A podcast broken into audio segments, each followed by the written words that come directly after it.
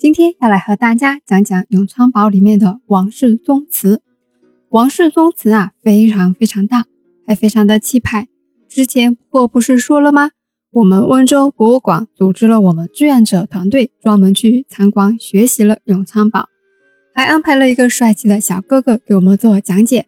小哥哥讲解完永昌堡后呢，是带领着我们直奔王室宗祠，在王室宗祠里面啊，又给我们做了详细的讲解。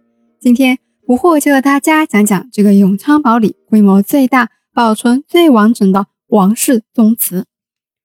我们知道永昌堡距今已经四百六十四岁了，保护的非常好。而王室宗祠啊，比永昌堡的年龄还要大哦，大了几岁呢？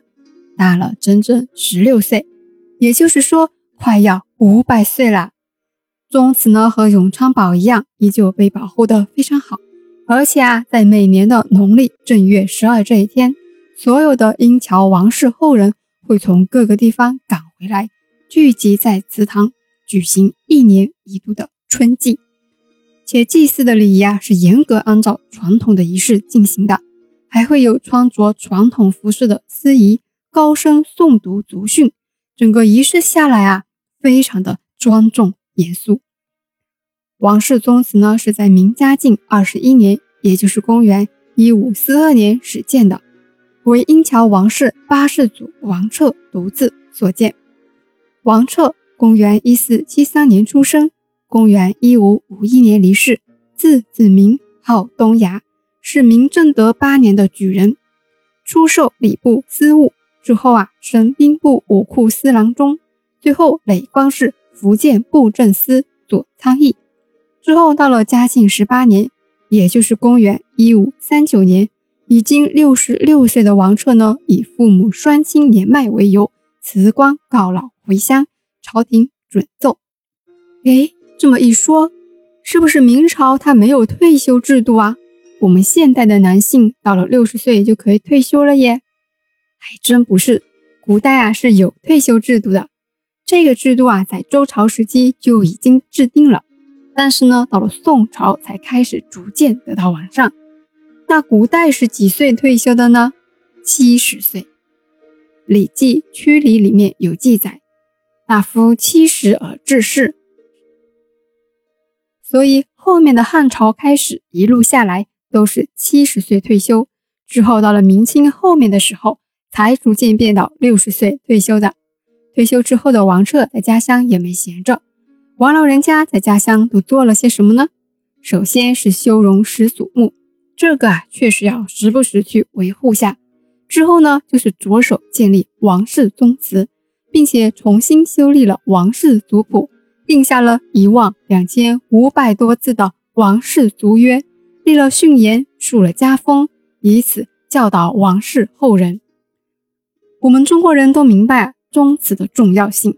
从周朝开始就已经非常重要了，因为它是封建制的基石，也是这个家族祭祀祖先和先贤的场所。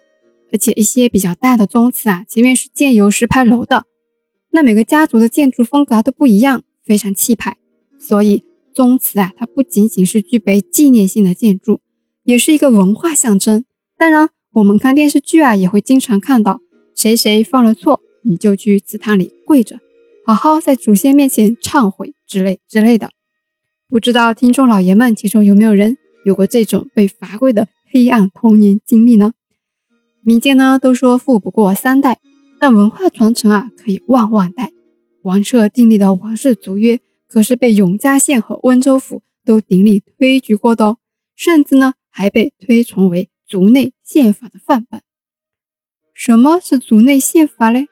族内宪法就是在家族内部设立章程之类的，从而在家族内部成员之间形成一种契约，这样啊就可以更好的治理家族和家族的企业，使家族得以永续传承、基业长青。比如族约里会有我们家族有什么家族使命啊？我们家的核心价值观是什么呀？我们家族成员要遵守什么行为准则呀？家族里面的利益怎么分配啊？家族后人如何去培养啊？有了家族争端，我们怎么去解决啊？等等这些机制。当然，我们小门小户不会有这些啊，大家族里才会有。比如前段时间很火的电视剧《一生一世》里面，周生辰他们家就会有这些。既然这本族约咖位这么大，也勾起了不惑的八卦好奇心，于是啊，不惑去找来看了一下，确实震撼人心。